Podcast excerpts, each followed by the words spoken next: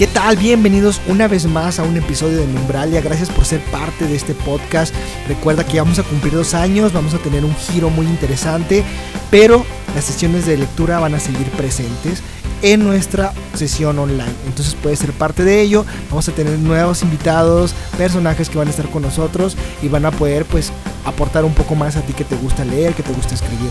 Recuerda que nuestra fanzine ya está por publicarse y puedes ingresar a numbralia.com para que puedas ver. Ahora tenemos autores internacionales, así que no te lo puedes perder porque esta fanzine va para más. Para esta sesión leímos de Guadalupe Dueñas el cuento de La historia de Mariquita.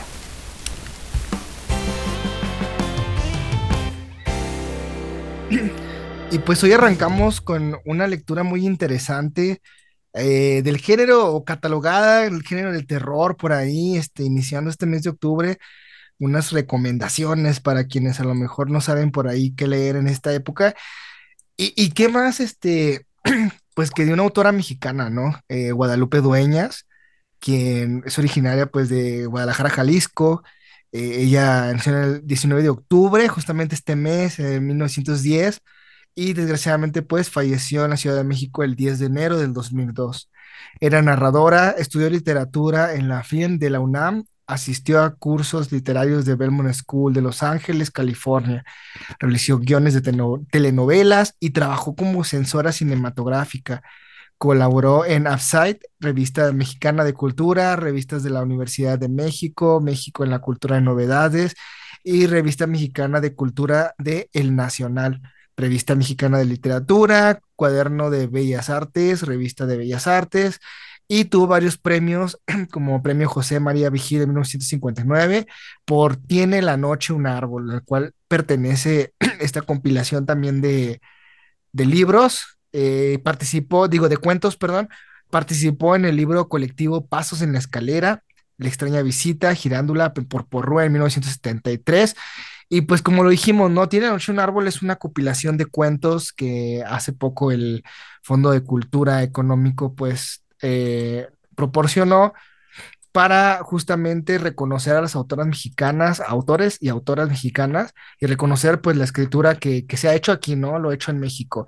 Y, justamente, bueno, pues como lo menciono, nos leímos la historia de Mariquita, este, una historia, este, bastante, historia de Mariquita, una historia bastante interesante que ya ha generado por ahí muchos debates, hay muchos estudios de por qué o no pertenece al género del terror, pero me gustaría que me, que, que me contaran ustedes un poco eh, este, este, esta historia, ¿no? No sé si, si les agradó, si ustedes piensan que sí realmente tiene que ver con este género del terror, ya que la narrativa, a pesar de que es un cuento muy corto, está muy interesante en cómo lo va narrando, ¿no? Ya que Mariquita es un personaje dentro de la historia que no hace nada, no, no tiene como una intervención directa, pero que forma parte fundamental de la historia. Entonces, cuéntemos, no sé quién se agarra, Emanuel, eh, arráncate a ver, cuéntanos, ¿qué, ¿qué, es lo que piensas tú de esto?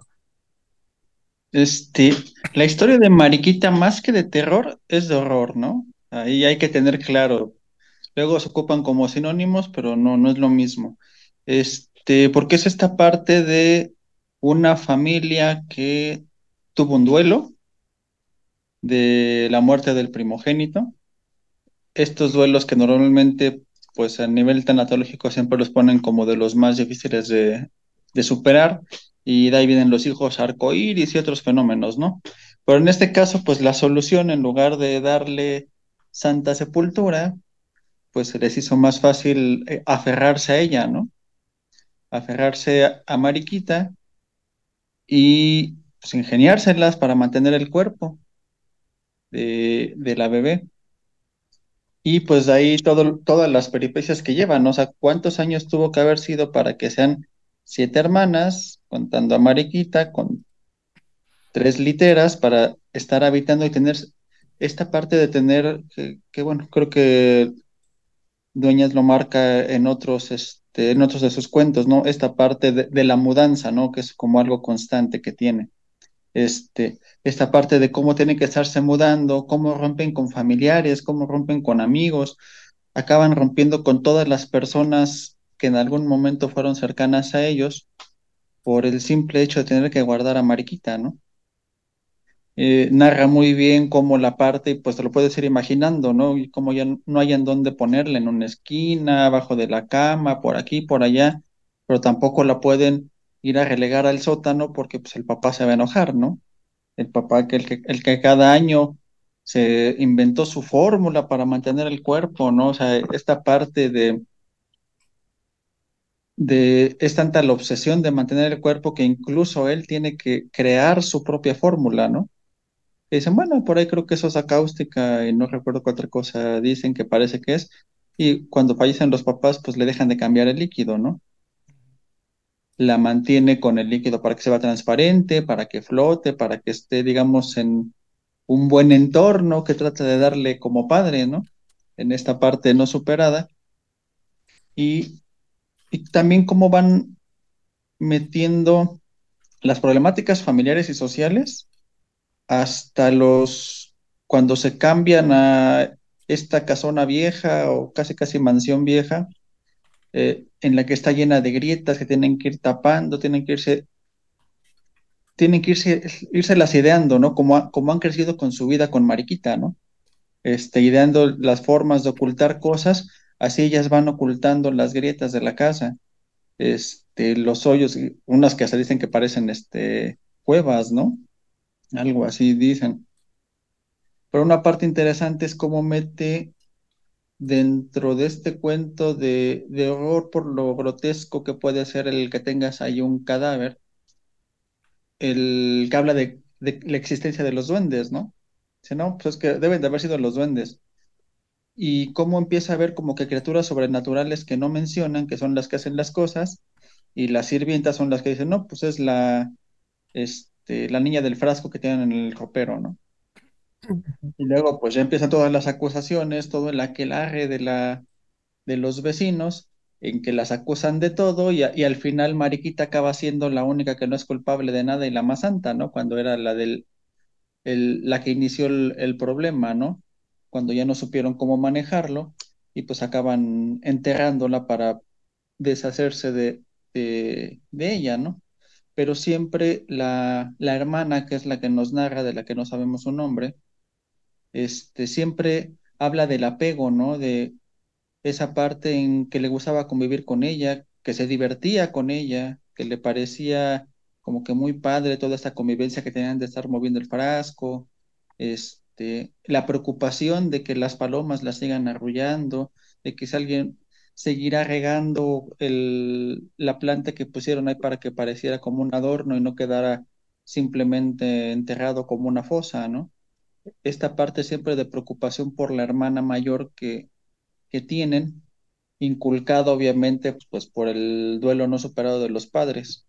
Me parece un cuento muy, muy bien realizado, bastante bien aterrizado y que da precisamente para mucho debate, ¿no? Para mucho análisis, porque por muy poco dice mucho, empezando por el, el actor principal, que es Mariquita, que precisamente nunca hace nada, nunca dice nada, nunca tiene una línea, simplemente es algo que está presente todo el tiempo y sobre quien se mueve toda la historia porque es la, el cómo mantener el frasco, ¿no? Pues, en la sala impensable, ¿no? O sea, hay varias frases que van teniendo ahí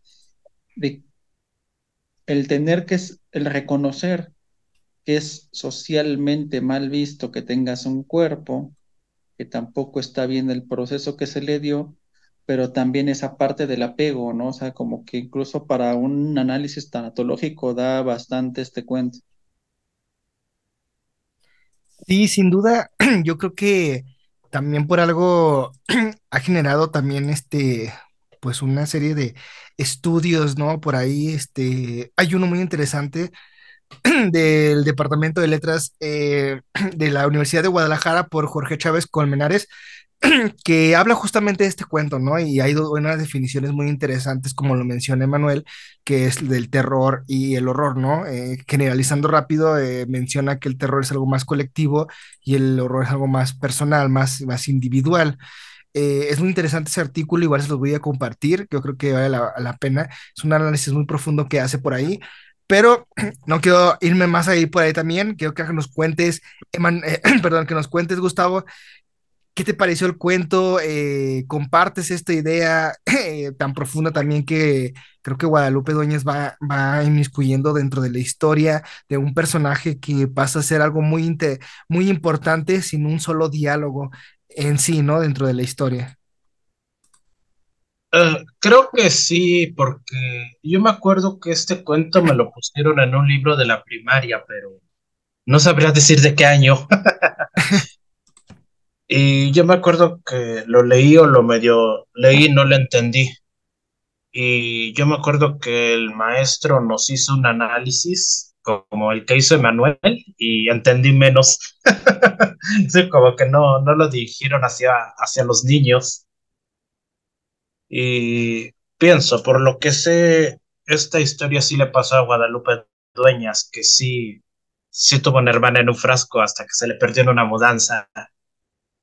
Y creo que es interesante convertir una tragedia personal en un cuento de terror, horror, como meterle ya un trasfondo y complejidad, que, porque ahí, bueno, ahí se notan las ganas, el deseo de contar algo y de sacarlo. Y si lo conviertes en algo terrorífico, mejor, porque piensas, a lo mejor este tipo de cosas le darían miedo tanto a un niño como a un adulto. Y aquí lo vemos desde la mirada de una niña que lo toma como, en cierta manera, lo más común. Y digo, no está tan, a lo mejor tan descabellado si en la actualidad tenemos hombres que se casan con su muñeca inflable, dueños que cuando se muere su mascota las disecan y ahí se la quedan. Eh, creo yo sí son formas casi enfermizas de apego, como igual cuando muere alguien y cierran su cuarto con seguro o nadie toca sus cosas como si fuera a volver.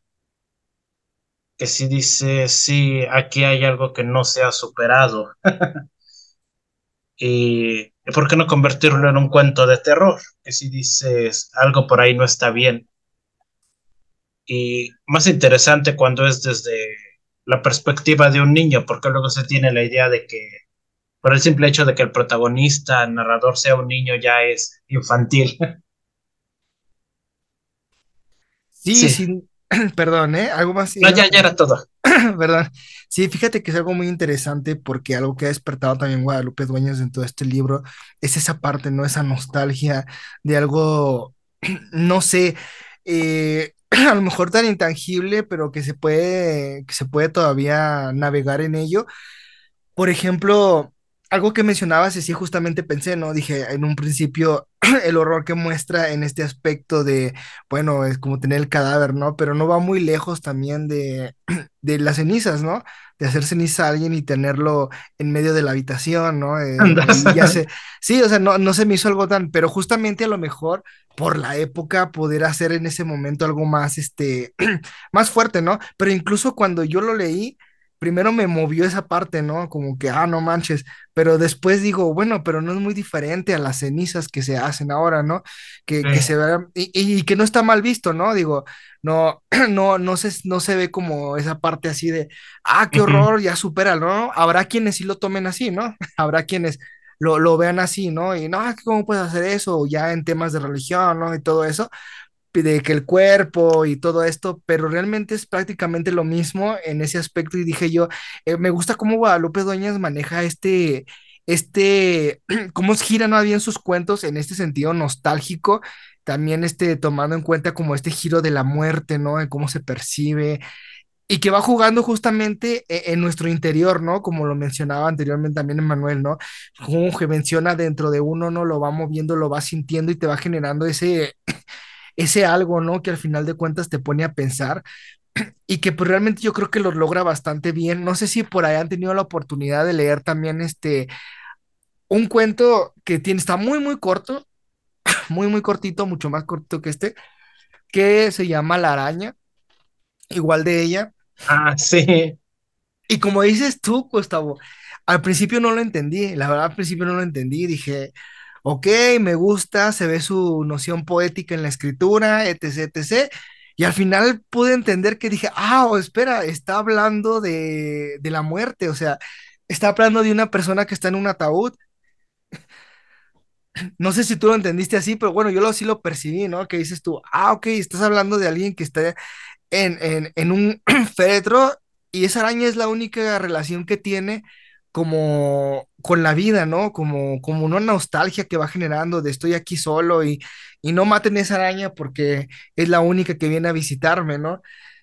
Y, y me quedé así como que, ah, no, o sea, me gusta como analizando más profundo la narrativa de Guadalupe Dueñas, que siento que en un punto llega a ser algo complicada, pero realmente maneja temáticas muy interesantes y, y de horror en ese sentido po- por, esa parte, ¿no? Y siento que más del horror también va manejando la nostalgia, ¿no? Estos sentimientos de soledad, de tristeza, dentro de la misma narrativa que va, va- que va haciendo, ¿no? No sé si alguien ha tenido, tuvo también como ese, o, o lo ve de esa manera, o, o diga, no, Diego, estás mal, este, así no es. Pues son válidas las interpretaciones de cada quien, que igual y ya no podemos preguntarle a Guadalupe Dueñas, pero sí, pero yo creo que es padre, no, no tipo David Lynch, sí, pero tenerlas no es que uno esté bien y el otro mal, sí, bueno, dicen que así le hace David Lynch, que le preguntan, oye, ¿qué significa esto? Y le dice, ¿qué significa para ti?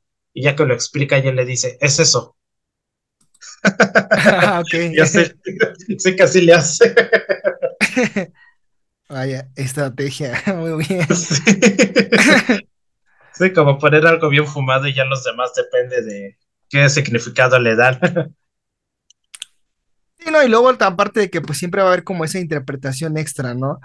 Habrá quienes se vayan por algo más romántico, a lo mejor, por el momento, Sí. no sé, entonces puede haber como por ahí esas variantes, pero yo creo que yo, que Guadalupe Doña sí ha dejado un libro bastante interesante eh, que ahorita se ha podido conjugar, ¿no? Que es Tiene la noche un árbol y, y que deja pues mucho que pensar, ¿no? También digo, tan solo Tiene la noche un árbol, si vamos a lo que, ¿por qué se tituló así? Justo es por un poema, ¿no? De Gorostiza que pues, y, y bueno, sabemos que él también habla mucho de la muerte, ¿no? Tiene un, poema a la muerte muy interesante, de un aliento muy largo y muy, muy padre, que también se puede encontrar en internet. Y, y, pues sí, ¿no? Va manejando como esta, esta, esta noción, ¿no? Esta línea esta línea, ¿no? Hacia, hacia, hacia lo místico en ese sentido, ¿no? Eh, y me, me gusta, me agrada cómo lo va haciendo Guadalupe Dueñas. Yo siento que sí puede ser algo complicado de repente algunos textos de ella, ya sea que porque son muy cortos o etc., pero sí va este, la cosa por ahí, ¿no? Muy, mu- muy interesante en cómo lo va narrando y, y que sí te plantea, ¿no? Esa, esa, esa cuestión, te, te sugestiona en esa parte, ¿no? Que va mencionando la historia no sé, te veo muy serio, Manuel. Cuéntanos, ¿qué quieres decir? Suéltalo, suéltalo. No, creo que Toñas algo de lo que tiene es que mezcla esta parte de horror con algo, con cosas bien cotidianas, ¿no?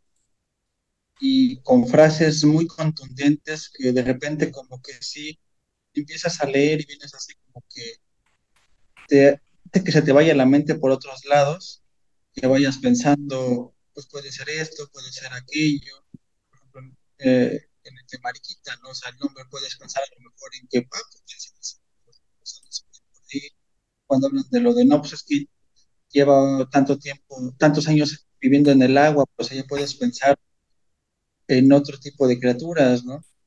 Y ya poco a poco es cuando te va dando, te vas dando cuenta del personaje infantil que hace que lo está narrando, ¿no? Ujú, Es, y, y así básicamente son cuentos, o sea, esta mezcla de cotidianidad que es la que hace como que, que te mueva un poquito más el tapete, ¿no?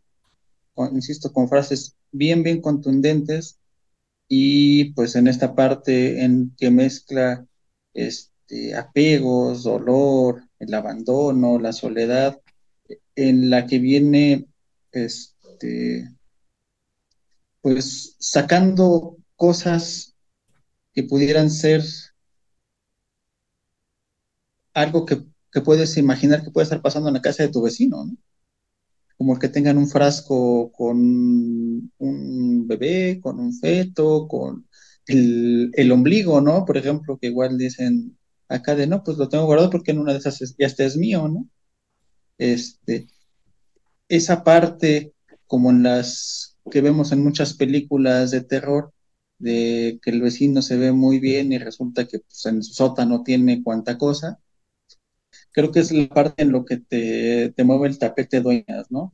Este, en, en esas partes de repente de desamparo, cosas así, pero que siempre es algo muy cotidiano y, es, y lo vuelve todavía más palpable. Eh, por ejemplo, Creo, creo que se trabó, Emanuel. Sí, ¿verdad? ¿O me trabé yo? Díganme. Que lo está narrando, eh, cuando habla de, cuando te dan, tienes ya la ubicación del tiempo de los 20 años que estuvieron con el frasco, este, esa parte de la nostalgia, de que dice que es como los que conservan una jaula vacía, cómo pasa la parte eh, eh, en sentirse triste en, y en descubrir y aceptar que toda su infancia estuvo ligada a ese frasco, a la compañía de, de un ser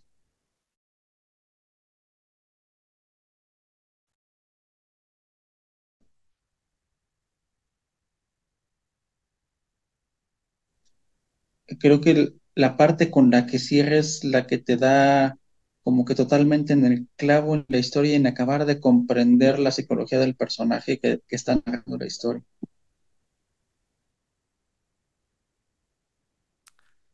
Ok, perdón, es que no sé si me trabé yo, se trabó mi, mi, ahora sí que mi transmisión, o no sé, de repente no escuché algunos fragmentos, sí escuché la mayoría, ya que los ignoré, pero sí me saqué como de onda de que, ah, caray, y, y de hecho creo que interrumpí no me escucharon, entonces no sé si fui yo. Pero sí realmente coincido con Emanuel en ese aspecto de, la, la- de lo que va manejando justamente en algo tan cotidiano como dices tú, ¿no? Podría ser el vecino, ¿no? El, el que tiene las cenizas de todos sus familiares, ¿no? En línea, en, en, en la repisa, ¿no? Se me hace muy interesante también este, eso que va manejando justo Guadalupe Dueñas y, y que vale la pena, ¿no? Este, también, este, pues reconocerle también como su trabajo y lo que ha formado también en este libro tan interesante y, y que pues eh, en su momento, ¿no? Ahorita ya antes sí le hacía promoción, pero en su momento pues eh, lo encontrábamos gratis, ¿no? En el Fondo de Cultura. Eh, y que, y que pues sí valía mucho la pena, ¿no? Este, porque se estaba regalando, perdón, perdón, por ahí me ando con la saliva. Este, Y que realmente vale mucho la pena, pues, este, darse una vuelta por ahí. Yo creo que sí, a lo mejor no puede ser, no va a pasar como Gustavo, ¿no? Que se lo leían antes de dormir para... Y que realmente, pues sí, tenía como una connotación muy diferente, ¿no? Yo creo que este sí varía un poquito más, tiene como algo más profundo, más personal, pero también siento que es un poquito complicado, ¿no? En, en algunos de sus cuentos. Eh, maneja un lenguaje no, no difícil, pero también algo complicado eh, de entender como a la primera o, o, de captarlo rápido, ¿no? En ese sentido, digo, depende también qué tipo de lector eres, pero que vale la, mucho la pena tenerlo ahí en el repertorio y, y pues sí, ¿no? Que, que forme parte de tu biblioteca. Este, estamos unos minutos ya de cerrar la, la transmisión, algo más que quieran este, comentar antes de irnos. Vaya, pues creo, a lo mejor hasta se adelantó un poco a psicosis. Sí que sí, sí tiene lo suyo y a pesar del tiempo transcurrido, sigue siendo bastante válido. Lo puedes leer hoy como si se, recién se hubiera escrito. Como que sí, eso lo hace entrañable. Bien, entonces sí, de hecho, eh, Emanuel, ¿algo más quieres decir? ¿Quieres soltar? Este, No, nada, digo, pues los que se lo, lo perdimos del 21 para el 21, pues no queda más que ir a comprar una copia. Creo que es un buen libro para los amantes de las historias de terror o de horror y pues que se van a quedar con un libro bastante que les va les puede parecer raro y extraño, pero insisto, con una estructura muy contundente que a lo mejor a la primera lectura te puedes quedar como de ¿qué pasó? Pero en dado caso una segunda lectura y te queda más que claro a dónde quería llegar, ¿no? Y siempre, siempre te deja un buen sabor de boca, obviamente hablando de ese tipo de historias. Sí, sin duda, sin duda. Pues cerramos esta transmisión. Pues muchas gracias. Todavía se va a subir Spotify, entonces lo pueden escuchar por ahí. muchas gracias que nos escuchan, reproducen nuestro contenido. Estamos llegando, digamos, al final de nuestro de nuestros espacios de, lectura a través de Spotify. Yo creo que ya nada más este mes eh, concluimos, van a ser solo dos sesiones igual, pero vamos a concluir. Entonces, pues muchas gracias por estar en este programa, gracias por sumarse siempre y pues seguimos con esta, con, con las lecturas. Eh, buscando nuevas lecturas, nuevos autores y promocionando también pues aquellos que están escribiendo.